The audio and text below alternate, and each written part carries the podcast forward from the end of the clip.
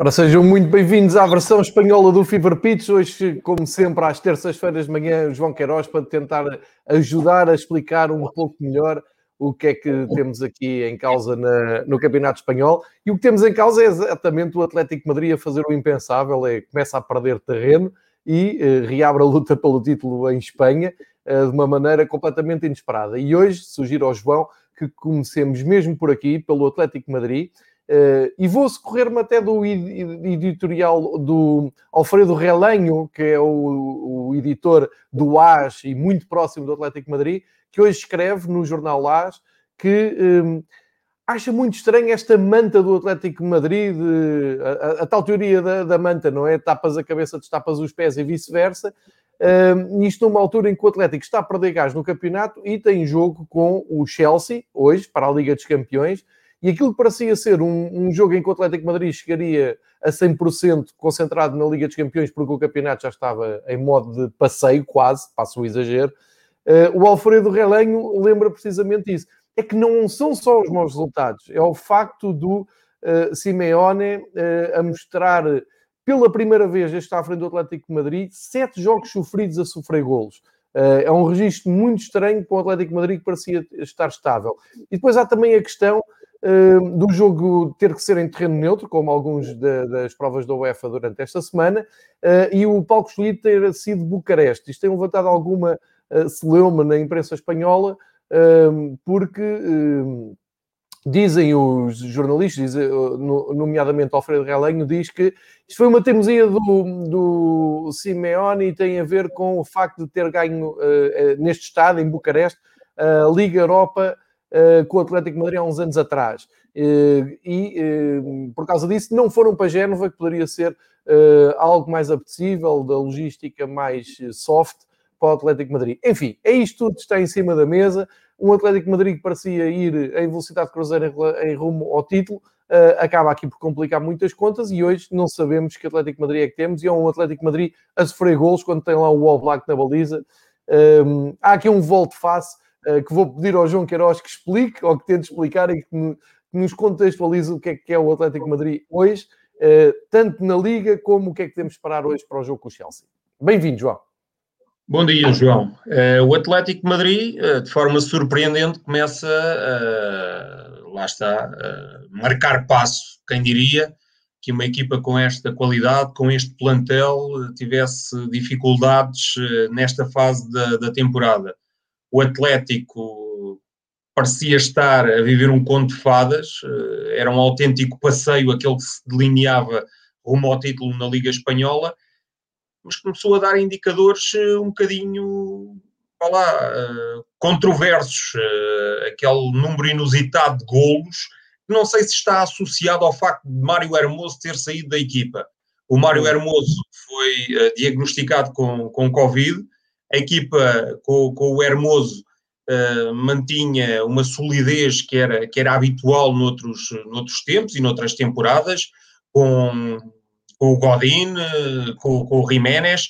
Uh, este ano, a saída do, do Hermoso precipitou um bocadinho as coisas, porque naquele esquema de três que o Simeone construiu, parece que ninguém se adaptou àquela função de, de defesa sobre o lado esquerdo. Nem o Felipe, nem o Jiménez, eh, o próprio Renan Lodi, que numa fase da temporada teve que substituir o Carrasco para funcionar como, como lateral ala esquerdo, parece que não se conseguiu uh, impor, e por aí começaram a surgir as primeiras dúvidas do, do Atlético de, de Madrid. Depois, muita controvérsia em torno uh, da gestão de, de Diego Pablo Simeone, com, com a titularidade de, de Saúl, depois a saída de, de Saúl. Saúl é um dos indiscutíveis da equipa do, do Atlético de Madrid.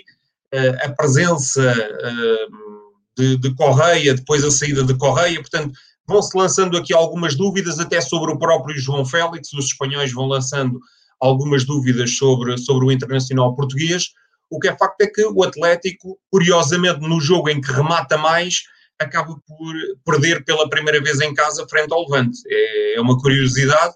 A equipa do, do Atlético rematou 25 vezes, diga-se a propósito que Dani Cardenas foi considerado uh, o melhor guarda-redes da semana, o guarda-redes do, do Levante que substituiu uh, e muito bem Aitor Fernandes. o Dani Cardenas tem a particularidade de ter sido formado no Barcelona, ter uma família que é do Real Madrid, isso também causou alguma controvérsia em Espanha, e ter tido esta atuação brilhante frente ao Atlético de, de Madrid.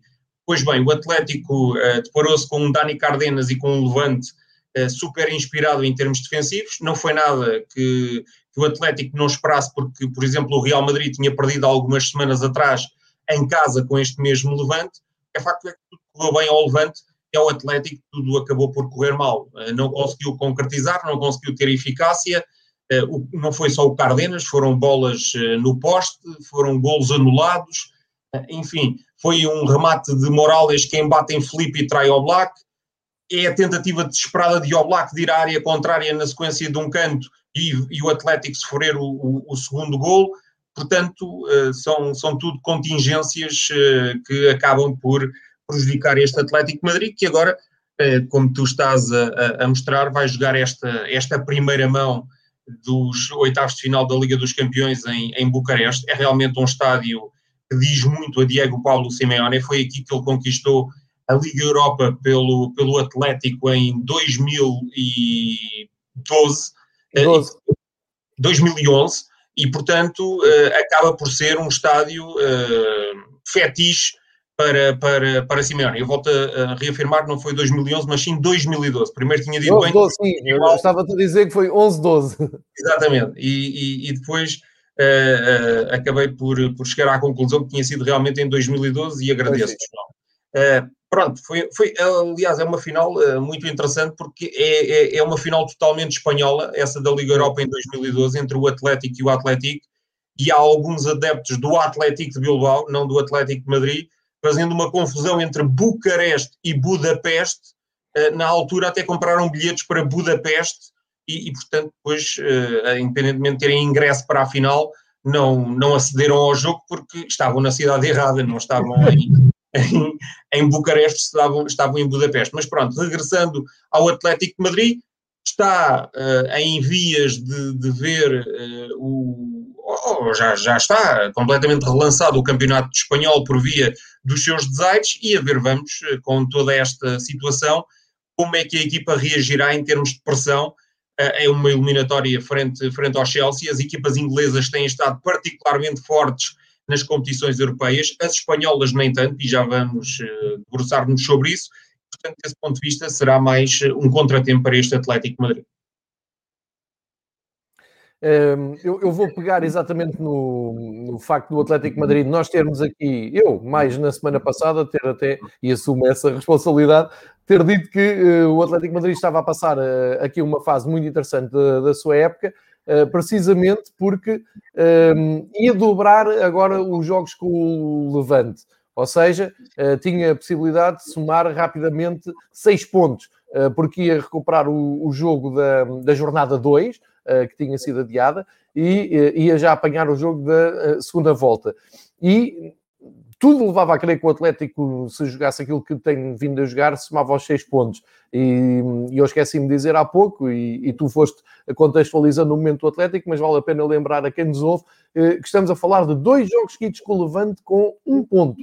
Portanto, é uma derrota em casa, é um empate fora e um ponto em vez de seis, o que claramente que se traduz depois na, na, classificação, já não é a mesma coisa, já não é a mesma almofada, porque o Real Madrid soma 52 pontos, apenas menos 3 com o Atlético Madrid, apesar do Atlético Madrid ainda ter menos um jogo. Mas uh, se o Sevilha ganhar também o seu jogo em atraso, também tem 23 jogos, o Sevilha soma 51 pontos, fica ali a 4 do, do Atlético. Ou seja, um, algo que um, um, um um quadro que nós fomos aqui traçando ao longo da primeira metade da, da tabela, a dizer, ok, o Atlético está a ganhar aqui uma vantagem confortável, ainda tem os tais jogos em atraso, uh, teoricamente eram jogos fáceis, enfim, os jogos com o Levante não, não são dos mais difíceis da, da Liga Espanhola, uh, e de repente fica aqui tudo baralhado, e portanto abre aqui uma porta de, de oportunidade ao Real Madrid, e o Real Madrid, como sabemos, está a fazer uma época muito, muito um, intermitente, já caiu até, inclusive, na, na taça um, do Rei, mas a verdade é que o Real Madrid tem vindo nos últimos quatro jogos da La Liga a fazer o QB, o QB mesmo total. Ganhou em Huesca 2-1, ganhou 2-0 ao Getafe, ganhou 2-0 ao Valência, como vimos na semana passada, e esta semana foi a Valladolid ganhar por 1-0, ou seja, entusiasmo zero, espetáculo zero, mas uh, a garantir ali os pontos. E uh, estou a pegar no Real Madrid, porque também te vou pedir, João, que uh, faças aqui a ponte entre este jogo em Valladolid e o jogo que o, a, o Real Madrid vai ter com a Atalanta e até estou aqui, uh, sim, é, é, em Bergamo, estava a confirmar se era em Bergamo ou não, que ando até baralhado com o, as origens dos jogos. Um, vejo alguma preocupação na imprensa espanhola com este jogo com a Atalanta, o facto da Atalanta até se ter reforçado no, no mercado e de estar a passar uma boa fase na Série A. Uh, e vejo algum entusiasmo da parte de, da imprensa italiana como a Atalanta, que já no ano passado surpreendeu na Liga dos Campeões, mas que agora tem o rei dos reis na Liga dos Campeões. Já vimos que o Real Madrid, quando chega àquela fase decisiva, não falha. Como é que tu vês este momento do Real Madrid, sendo que de repente acontece o mesmo no ano passado? Toda a gente dizia que o Real Madrid estava perdido, que era preciso renovar e acabou campeão quando o Barcelona um, claudicou. Agora é ali o Atlético a, a, hesitar. O que é que tu achas? Temos Real Madrid para ganhar o campeonato e a Liga dos Campeões? Um, como é que tu vês? Como é que tu vês este momento? Acho que a Liga dos Campeões acho que será muita areia para, para o caminhão do, do Real Madrid. Acho que o Real Madrid está a fazer um autêntico milagre, até porque se verificarmos tem uma série de, de lesionados que condicionam e muito as opções do, dos Zidane. Estão de fora o Dani Carvajal, o Sérgio Ramos, o Eden Hazard, o Benzema. Portanto, há aqui muitas baixas de peso neste, neste Real Madrid. Eh, uma nota, aquele meio campo constituído por veteranos, o Casemiro, o Kroos e o Modric, está numa forma absolutamente estratosférica e eu acho que é isso que tem, tem conseguido segurar, entre aspas, o Real Madrid. Isso e o Courtois, lá atrás, eh, que foi considerado o melhor em campo no jogo frente, frente ao Valladolid.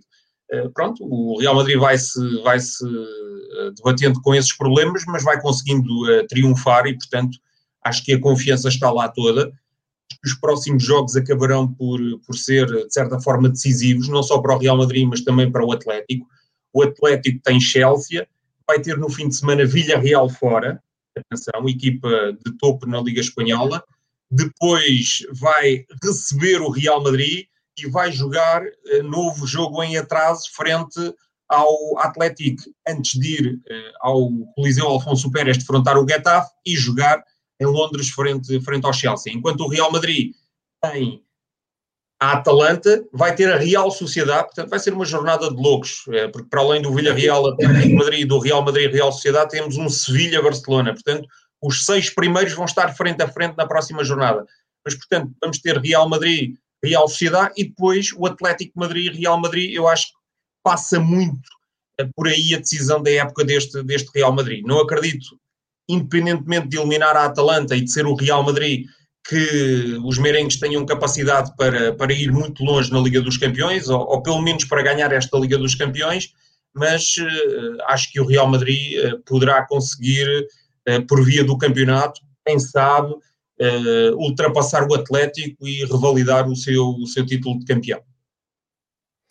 Exato, João. Uh, tu já abriste aqui um pouco o véu de, do que é que é o ponto forte da, da próxima jornada e uh, estamos talvez no ponto alto da época em Espanha, exatamente porque a Liga Espanhola está a ferver, grandes jogos na próxima jornada, pelo meio os compromissos europeus, Liga dos Campeões, Liga Europa, muitos clubes envolvidos. Uh, já falámos do Real Madrid, já falámos também da queda do Atlético.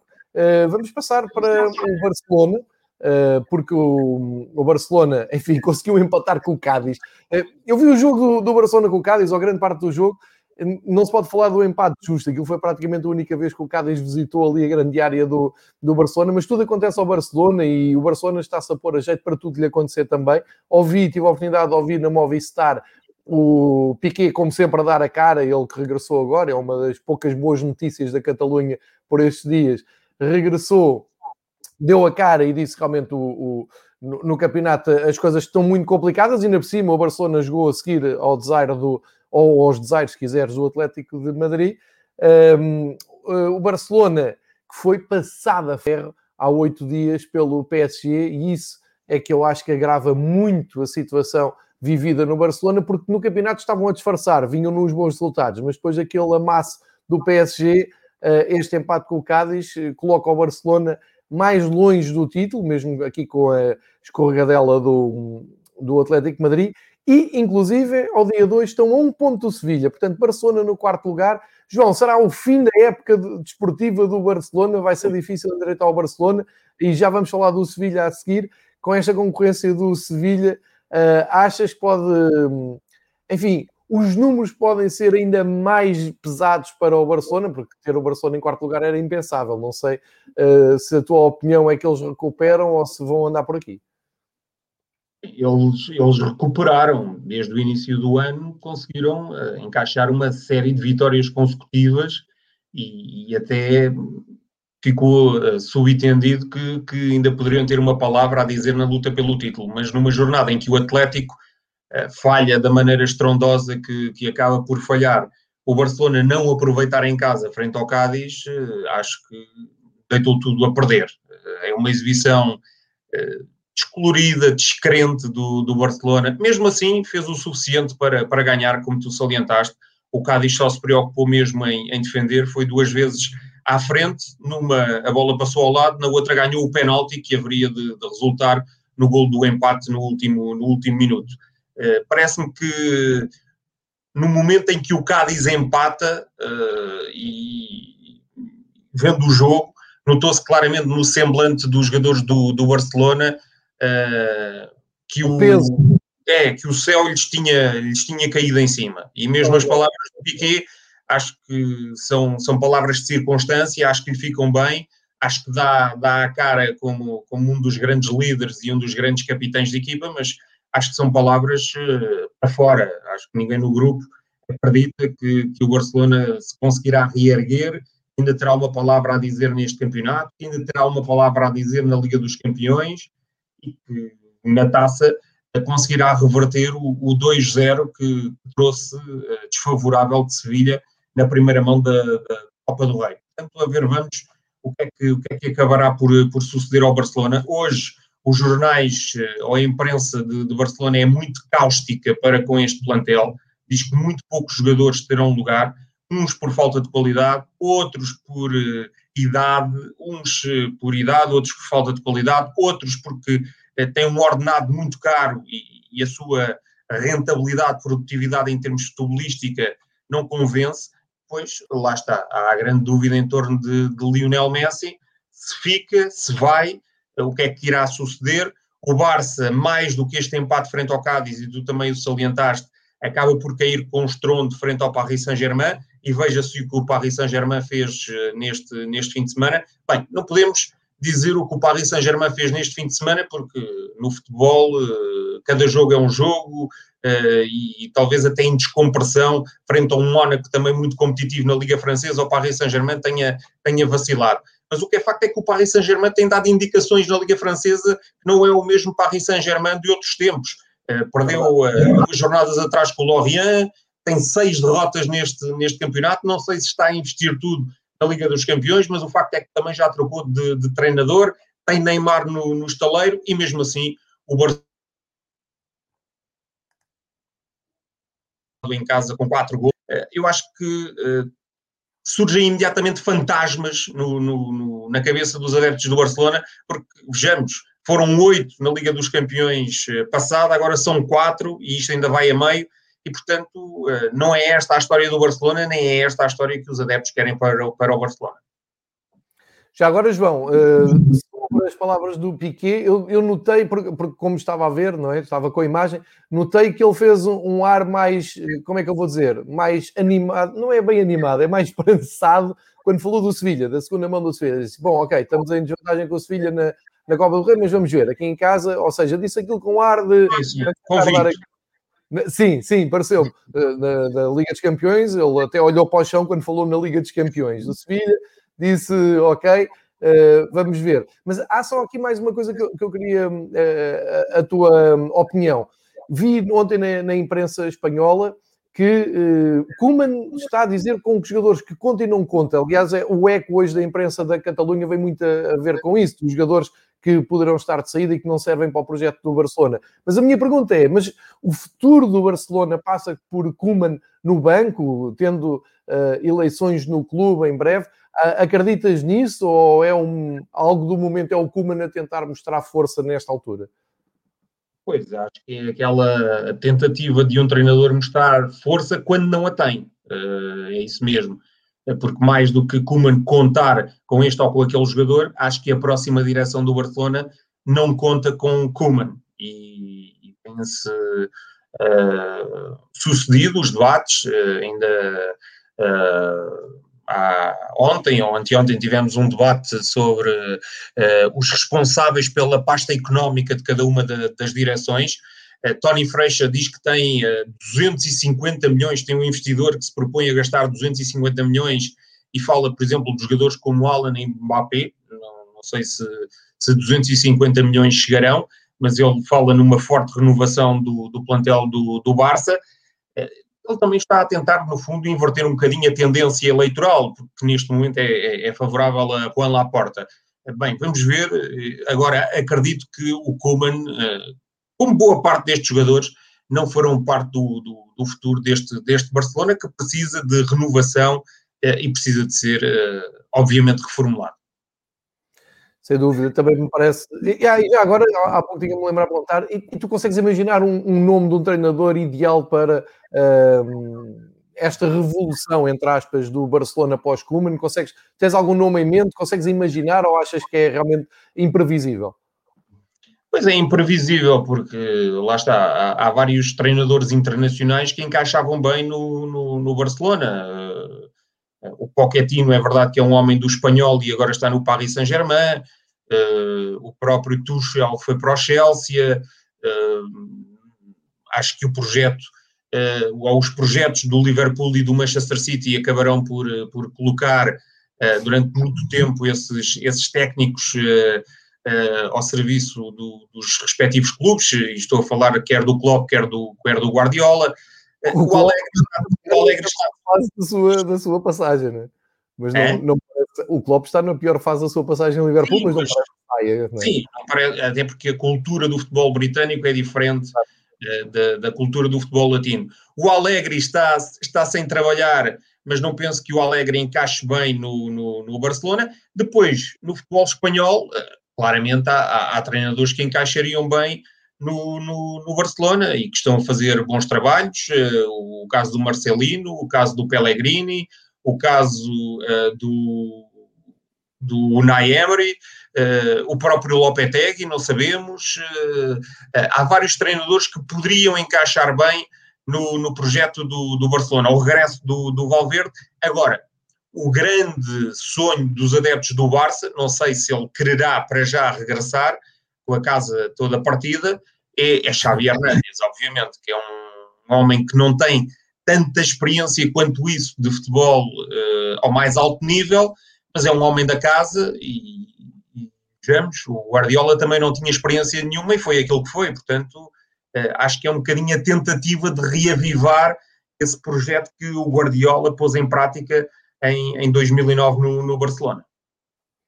Certíssimo. A, a, discussão do Iniesta, até como, como tu dizes, até já vem de trás. Eh, e eu lembro-me do Iniesta dar uma entrevista muito interessante a dizer que nem pensar agarrar no Barcelona, que ainda tenha restos da sua uh, passagem por lá.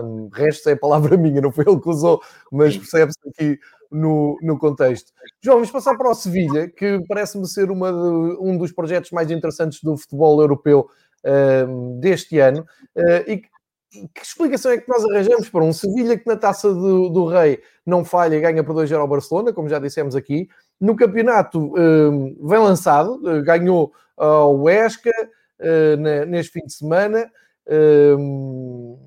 aliás, tinha ganho no outro fim de semana ao Huesca, foi ganhar ao Sassuna, 2-0. Mas no seu grande desafio, na, na, naquela um, passagem das tormentas do, do, Cabo da Boa Esperança do Sevilha, que é mostrar ao mundo que é uma equipa de Champions e não só de Liga Europa, recebeu um Dortmund que até está a fazer uma época muito aquém do, do esperado, está com um treinador uh, interino à espera do Mark Rose, depois de ter mandado embora o Lucien Favre, mas, um, enfim, um resultado muito negativo para o Sevilha em casa. Ou seja, temos aqui duas facetas. Ou se calhar não temos. Eu quero a tua opinião, porque eu vejo um Sevilha muito competente na Liga Espanhola, está a jogar um bom futebol. O Lucas Ocampos lesionou-se, mas eles foram buscar o Papo Gomes, que entrou já com impacto, estão a jogar bem. O El Nezeria marcar golos em Barda, tudo bem. O jogo com, com o, Bar, o, Dortmund começa bem, começa a ganhar um zero, um grande golo, um, mas depois acontece aquela reação muito alemã, não é? muito germânica, o Holland uh, intratável, uh, chega o, o, Dortmund rapidamente ao 3-1, para ser uma noite perdida, mas passo a palavra com as, com as palavras do Monchi, que no fim do jogo diz o Dortmund cometeu aqui um erro uh, letal, que é deixou-nos vivos na eliminatória sofrendo o 2-3. Um, enfim, eu ouvi aquilo, percebi que era uma mensagem forte para uma viagem à Alemanha difícil. Não estou a dizer que a eliminatória está fechada, mas fico uma sensação de, de desilusão uh, europeia num Sevilha muito competente. Um, o que é que temos esperado do Sevilha, João? Como é que tu vês isto? Vês que terá sido só ali uma, uma parte do jogo negativa que comprometeu as aspirações do Sevilha na Europa ou uh, é um Sevilha de duas caras? Qual é a tua análise? Eu acho que mais do que nos debatermos sobre o Sevilha, acho que eh, temos que colocar o ênfase no futebol espanhol, porque o futebol espanhol acaba por eh, dar um, um mau exemplo nesta, nestas eliminatórias daquilo que na realidade vale, ou, ou, então é um exemplo fiável do que no, do, na realidade vale é que o Barcelona é goleado em não, casa. Não me querendo interromper, não me querendo interromper, deixa-me só. E, e, está muito fresca a, a, a, crónica que li do Alfredo Relanhos. Ele dizia isso mesmo, acabava a crónica assim: nós precisamos do Atlético Madrid forte porque o Atlético comanda uh, a Liga Espanhola e tem que dar um claro sinal à Europa que a Liga ainda está forte.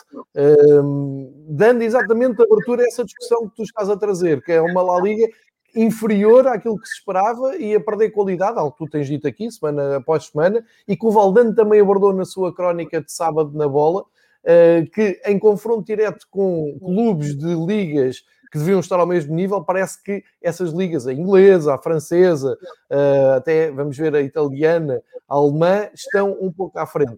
Portanto, eh, essa tua ideia é comprada também pelos grandes eh, analistas, vou falar do Valdano, do Alfredo Relanhos, na, na, Liga Francesa. E se calhar é essa mesma a, a perspectiva, não só a Sevilha, e aqui estava a falar particularmente do bom momento e do bom trabalho que o Lopetegui está a fazer no Sevilha, mas se calhar a dimensão da La Liga, a intensidade, a qualidade, isso tudo está em aberto, João. Só, só para um, ehm, dar mais argumentos à, à tua exposição. Sim, e até, até estou curioso para perceber o que é que o Atlético e o Real Madrid uh, farão frente ao Chelsea e à Atalanta para se confirmar ou então não se confirmar esta tendência do futebol espanhol estar a afundar na, na Europa à semelhança daquilo que aconteceu uh, o ano passado. É que não foi só na Liga dos Campeões, na, na Liga Europa o, a Real Sociedade foi cilindrada em Turim pelo Manchester United. É verdade que o Granada e o Villarreal deram um ar da sua graça, vamos ver onde é que, onde é que irão estacionar na, na, na Liga Europa. Agora, lá está, na Liga Interna, uh, ou nas provas internas, o Sevilha tem estado uh, impecável. Passou ali por uma fase menos positiva à meio da primeira volta, mas agora uh, vai a todo o gás. É porque não são só as vitórias, é o número de golos sofridos. Já tem o mesmo número de golos sofridos que o Atlético Madrid, imagine-se. Há seis jornadas sem, sem sofrer golos. O Bono bater o recorde de, de, de, de, minutos sem sofrer golos do Beto, era do Beto, do, do guarda-redes, que, que, em Portugal Leixões, o Futebol do Porto e o Sporting, uh, uh, o Bono a, a, bater esse recorde e o Sevilha, lá está, uh, tem um excelente plantel e acabou por, por aproveitar as debilidades do, do Osasuna e, e impor-se com, com relativa facilidade num terreno onde, olha, por exemplo, o Real Madrid acabou por empatar. Exatamente. Um, João, ainda voltando ao Sevilha Dortmund, vês que o Sevilha possa dar a volta à eliminatória em Dortmund, como o Monchi deixou em aberto? Difícil, porque eu, eu esperava que o Sevilha desse uma resposta inequívoca em casa. Não só porque estava forte, mas porque o Dortmund estava, estava fragilizado e os últimos jogos da Bundesliga tinham, tinham vindo a, a, a confirmar isso. Mas, mas o Alan estilhaçou por completo a defensiva do, do Sevilha. Aquela primeira parte foi, foi completamente para esquecer, independentemente do Sevilha ter saído na frente. E, e parece-me que vai ser muito difícil chegar à Alemanha, não é impossível, obviamente, mas vai ser muito difícil chegar à Alemanha e, e reverter esta, esta eliminatória. Portanto, acho que o destino do, do, do Sevilha está, está traçado, tem uma boa oportunidade no campeonato este fim de semana de, de continuar a sua uh, epopeia triunfal batendo o Barcelona e, e, afastando-se até uh, a nível pontual e classificativo dos, dos catalães. E, e depois, a, a, meio da próxima semana, vai precisamente a Barcelona jogar o acesso à, à, final da, da, da Copa. portanto, acho que vai ser nisso que o Sevilha se vai, sobretudo, fixar e focar nos próximos, nos próximos tempos.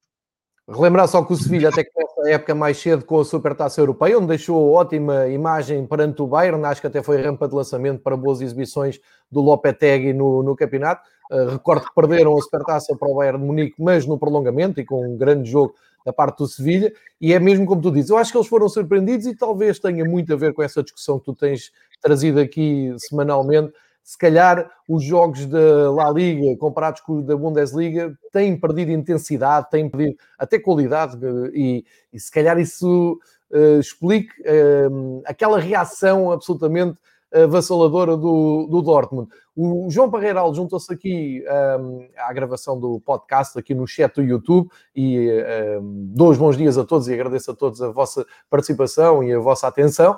O João Parreiral diz lá liga a perder protagonismo e a sofrer com o ressurgimento da Série A e a afirmação sustentada da Bundesliga. É muito isto, João, é muito isto que temos falado aqui desde agosto. Um, e, e penso que o Real Madrid-Atalanta até vai servir de barómetro um, para desmentir ou não uh, esta, esta teoria. Se bem estamos a falar de projetos completamente diferentes, a falar do Real Madrid, que é o rei e senhor da, das provas da, da UEFA, da Liga dos Campeões, e a Atalanta, que é uma, um, eu diria, uma, o hype da, da moda no futebol europeu. Vamos ver como é que as coisas, como é que as coisas correm.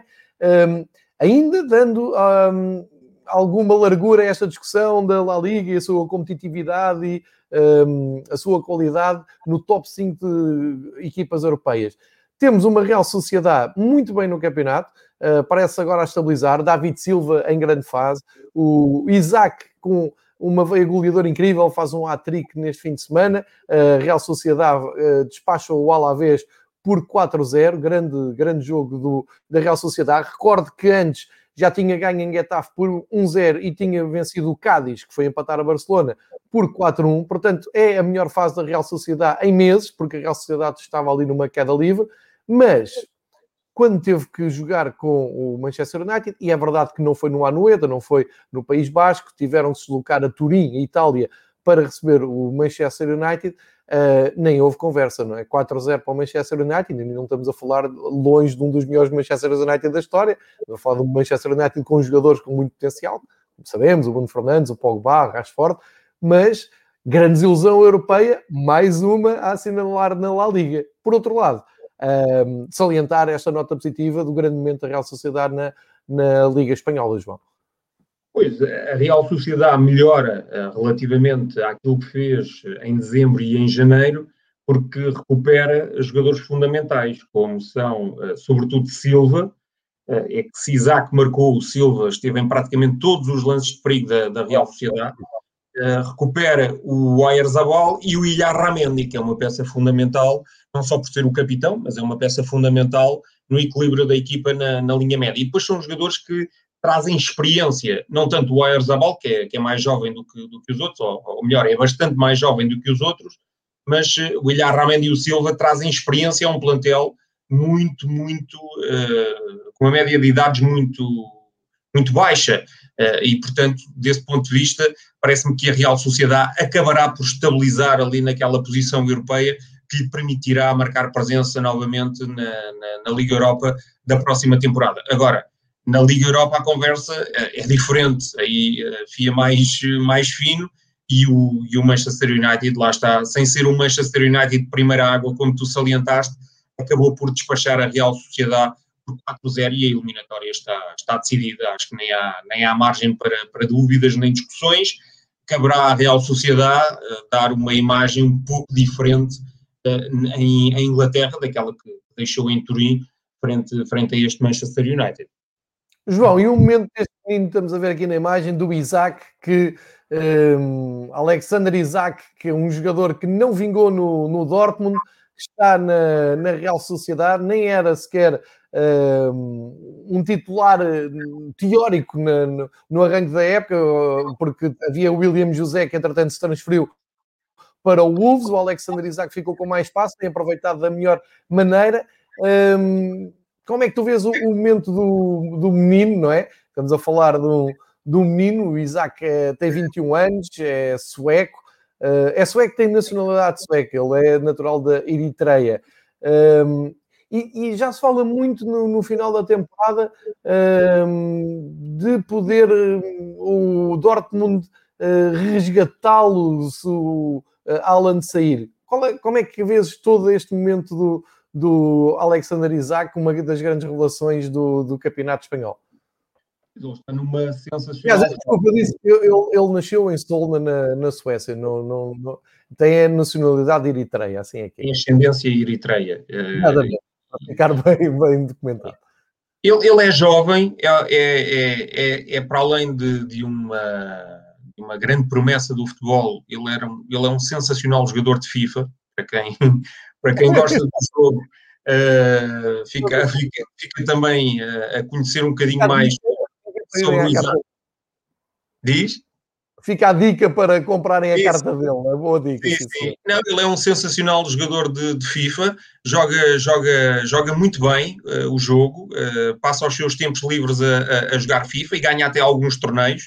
Uh, e, portanto, agora, agora acaba por se afirmar como grande estrela no ataque desta Real Sociedade, como grande finalizador. É verdade que os seus companheiros têm ajudado, como eu salientei, o Silva, o Oyarzabal, o Merino, o Ilhar Ramendi, mas o Porto uh, tem, tem ajudado bastante o Isaac, mas ele destaca-se por este hat-trick, destaca-se por ter sido o jogador da jornada, destaca-se por estar a marcar uma série de jornadas consecutivas, destaca-se porque frente ao Cádiz já tinha sido o melhor em campo e, portanto, eu acho que está na, na sua melhor fase de Real Sociedade aproveitando lá está o facto de o, o William José ter saído, o Bautista não ser uma alternativa muito viável para, para o Alguacil e o Carlos Fernandes ainda não se ter conseguido impor. O Carlos Fernandes chegou no mercado de, de, de inverno. É verdade que é um jogador de características diferentes, não é aquele avançado de finalização, mas é um avançado mais móvel e ainda não se conseguiu impor nesta, nesta, nesta Real Sociedade.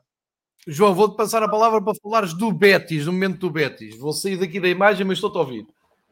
É, o Betis eh, é um, é um caso uh, absolutamente paradigmático daquilo que é dar tempo a um treinador para, para trabalhar. O Betis uh, tem consolidado ideias e processos com, com Manuel Pellegrini. O chileno está a conseguir, com, com, praticamente com o mesmo plantel do, do Kike Setién e do Rubi, resultados e vai numa trajetória absolutamente fantástica. Mais uma vitória. É verdade que arrancada a ferros, frente a um frágil Getafe, foram precisos dois penaltis e só o segundo é que foi uh, concretizado. Mas o Betis uh, não só ganha, e em 2021, desde que começou o ano civil, ainda só perdeu com, com o Barcelona, não só consegue ganhar, como uh, se vai exibindo a muito bom nível e, consegue uh, bons resultados e responder do ponto de vista defensivo, que foi uma das grandes peças do Betis de Setién, que foi uma das grandes peças do Betis de Rubi e que foi uma das grandes peças do Betis de Pellegrini na primeira metade da temporada. O Betis, durante jornadas a fio, sofria golos atrás de golos e não eram tão poucos quanto isso. Estou-me a lembrar do, do Betis ser cilindrado pelo Barcelona por 5-2, de levar 4 do, do, do, do Levante, sofrer três em casa do, do Real Madrid, enfim, o Betis uh, sofria golos com, com muita regularidade e neste momento, se verificarmos o que tem acontecido ao Betis, verificamos que a equipa é muito mais, mais competente a defender e isso acaba por uh, se traduzir em resultados positivos. O Betis, neste momento, já está ali a fazer cócegas a um Villarreal que está muito, muito irregular, seis jornadas sem ganhar. É verdade que empata muito, é verdade que até nem se exibe tão mal quanto isso. É verdade que a única derrota que tem uh, neste ciclo de seis jogos foi frente precisamente ao Betis, mas em casa. Foi a primeira derrota em casa do, do, do Villarreal. Uh, e, e, a ver, vamos o que é que o Villarreal poderá fazer por via das competições europeias e também no próximo fim de semana, quando receber um Atlético de Madrid que está uh, extraordinariamente uh, pressionado pelos seus adversários. João, fizeste exatamente a, a ponte certa aqui a fazer. Uh, Lancei-te o Betis porque está em retoma uh, e exatamente fica ali. Uh, e estamos agora a ver a classificação com 36 pontos, a um, apenas a um do Villarreal. E, e repara o... bem, João, peço desculpa, tem seis, seis golos uh, na diferença entre marcados e sofridos, tem seis negativos, o que diz bem do número de golos inusitado que acabou por, por ir sofrendo ao longo da, da primeira volta. É tal e qual, João, é impressionante a quantidade de, de golos sofridos. O, o, e, e, isto para fazer aqui a ponte rapidamente para o Villarreal, só para dizer que o Villarreal nos últimos cinco jogos não ganha nenhum, são quatro empates e uma derrota. Tinha perdido precisamente com o Betis, uh, fazendo com que o Betis se aproximasse ainda mais, e agora foi a Bilbao, empatou um a um, uh, está a perder muito gás, está no sexto lugar, é o último lugar que dá acesso à Liga Europa, uh, está a deixar fugir a Real Sociedade, e como tu dizes muito bem, o Betis é a equipa que mais eh, pressiona o Villarreal para entrar em zona europeia. Por isso era importante fazer a ponte entre estes dois. Agora, uma palavra para o Villarreal, ganhou o seu jogo fora em Salzburgo, uma grande vitória europeia. Não sei se isto não é também o Villarreal olhar mais para a Europa do que para o campeonato, João. Pois, uma vitória sem espinhas uh, num terreno difícil, porque este Red Bull Salzburgo não é uma equipa tão fácil quanto isso. Não tem sido só o eterno campeão austríaco, como dificultou muito a vida, quer ao Atlético de Madrid, quer ao Bayern de Munique na Liga dos, dos Campeões, transitou para a Liga Europa, esperava-se muito deste Red Bull Salzburgo e o Villarreal ganhou de forma imaculada por, por 2-0. Eh, o Villarreal tem aqui, uh, não só tem plantel para, para vingar na, na Liga Europa, aproveitando talvez o facto da Liga Europa não ser uma, uma competição tão forte como a Liga dos Campeões, como tem um excelente plantel, tem, tem, tem plantel para, para, para, para poder uh, vingar nas duas competições e tem um treinador que está uh, habituadíssimo. Uh, ganhou no, no Sevilha três finais, foi à final com, com o Arsenal e, portanto, poderá, por essa via, o Villarreal espreitar uma entrada direta na, na, Liga dos Campeões, já que por via do campeonato as coisas estão muito difíceis. Aliás, olhando para esta classificação, começamos eh, praticamente a definir quase tudo.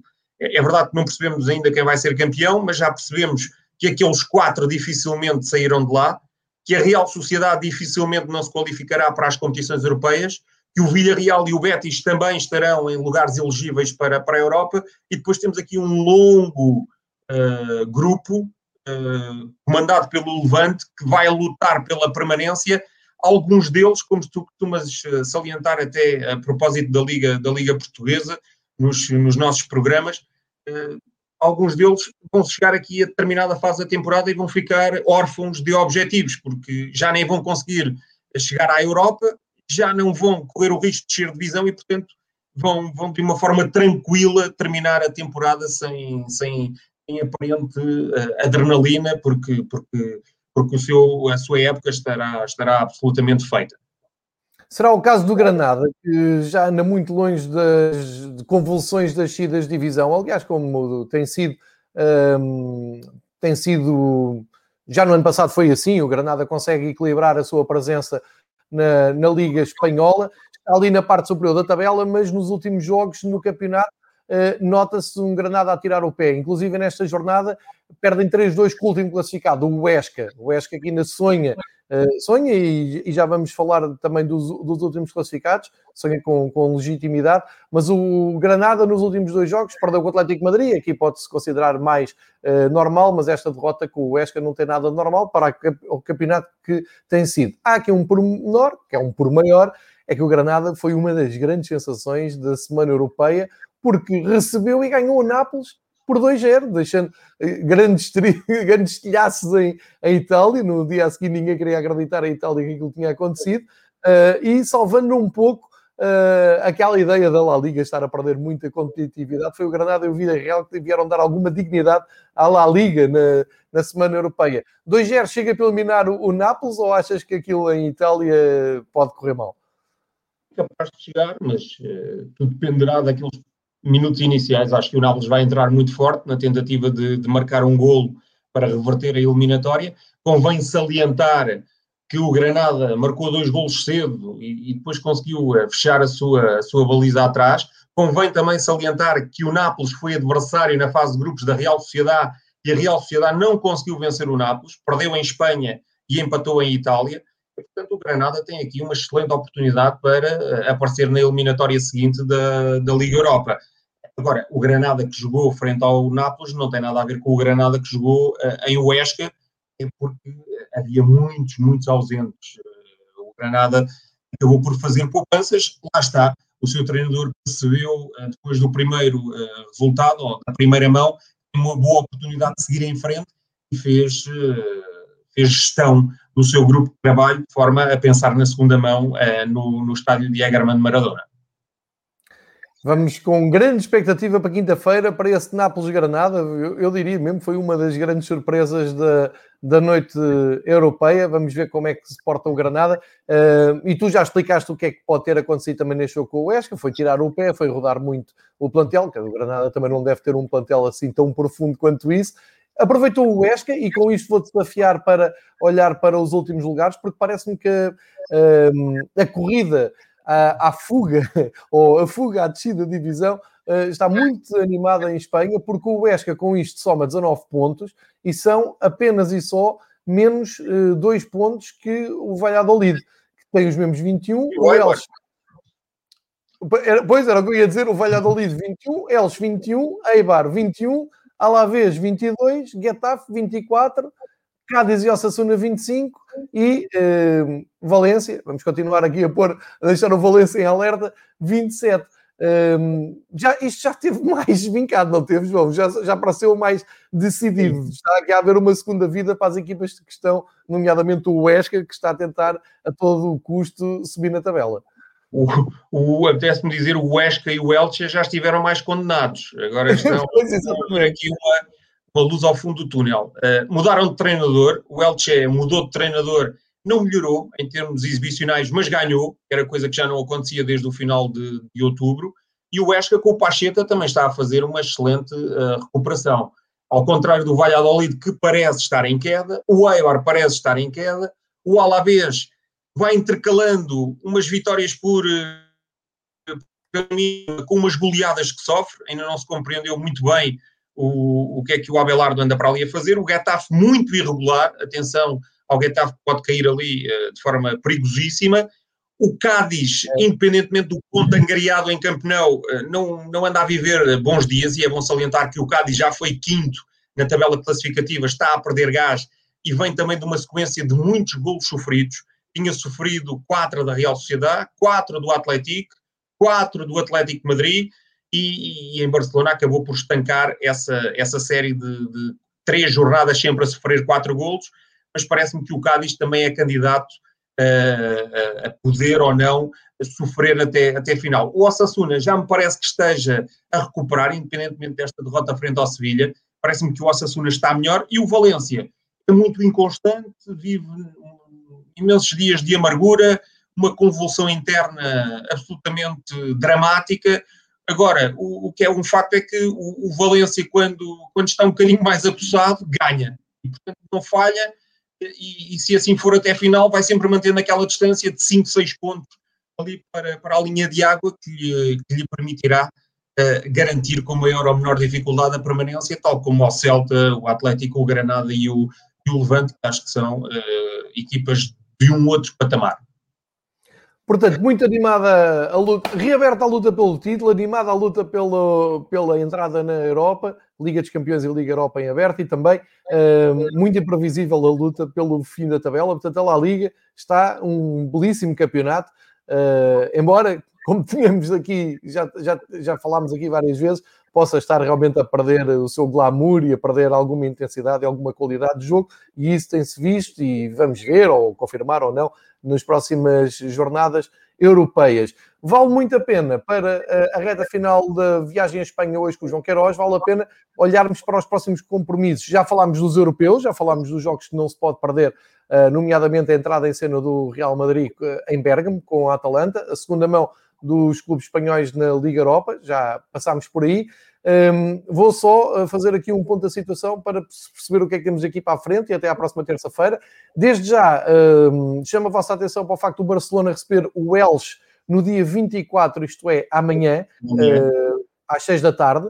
O Barcelona-Elche é um jogo em atraso e, portanto, o Barcelona uh, vai uh, igualar os mesmos jogos do Real Madrid na, na tabela uh, e pode somar 50 pontos, ou seja, pode ficar a dois pontos do Real Madrid. E o Elche vai tentar, enfim, dar continuidade ao, bom momento que está, porque ganhou o Eibar por um zero no último fim de semana. Portanto, temos este jogo na quarta e depois na sexta arranca nova jornada, a 25 da La Liga. Eh, com o Levante a receber o Atlético de Bilbao. Uh, e depois, no fim de semana, como o João já, já aqui disse e já aqui destacou, vou só recordar, temos grandes jogos importantes para a classificação atual e futura da La Liga.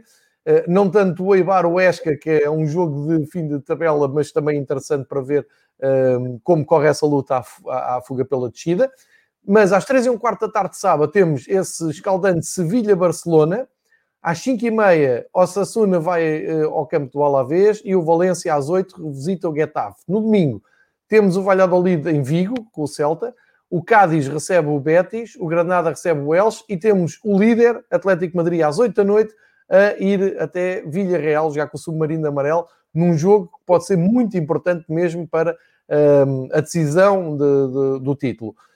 Na segunda-feira entra em campo o Real Madrid, Real Madrid que uh, recebe a Real Sociedade, num jogo, como o João já disse, muito, muito interessante, uh, para ver também que Real Madrid é que vem da Europa e que Real Madrid é que vamos ter na Europa e a Real Sociedade também já depois de, de visitar, de visitar não, de jogar com o Manchester United em campo, em campo neutro. João, é uma jornada muito animada, pode-se decidir aqui algumas uh, posições-chave no campeonato e os destaques são estes, não é? é? Basicamente são estes grandes jogos que eu, que eu e tu temos vindo aqui a destacar.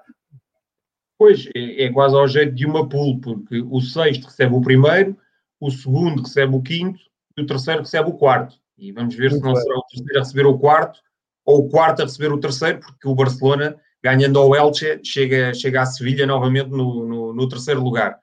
Uh, vai ser extraordinariamente interessante e imaginemos que o Atlético perde novamente uh, em Villarreal. O que é que irá suceder? acho que podemos ter campeonato absolutamente fantástico, não só por via dessa derrota do, do Atlético de Madrid, não só porque os outros certamente ficarão entusiasmados mas, e motivados, obviamente, mas porque na jornada seguinte ao Atlético de Madrid Real Madrid, que é o grande derby do futebol espanhol, é o derby da capital uh, espanhola. Está feita a viagem pelo futebol espanhol, vimos todas as emoções da La Liga, também os clubes espanhóis na UEFA. Está em cima da mesa a discussão da competitividade da La Liga em relação aos melhores campeonatos da, da Europa. Vamos esperar pelos próximos episódios, próximos jogos. Há futebol todos os dias, portanto, não há desculpa para não ficar em casa, sintonizados a La Liga e a Liga dos Campeões em Portugal, transmitida pela Eleven Sports. A Sport TV transmite uh, a Liga Europa e também uh, SIC alguns jogos que envolvam clubes portugueses. Mas uh, são estes os operadores que podem sintonizar, ficando em casa vendo futebol. Nós voltamos na terça-feira atualizando toda esta situação. O Campeonato Espanhol está mais interessante que nunca, uh, pelo menos nesta temporada que já dávamos por perdida a luta pelo título e o Atlético fez favor de reabrir a janela. João, agradeço-te imenso, principalmente hoje, a tua presença aqui no, no Fever Pitch. Obrigado pela, por esta bela viagem pelo futebol espanhol e pelos teus, as tuas análises, os teus comentários. Marco encontro contigo na próxima semana.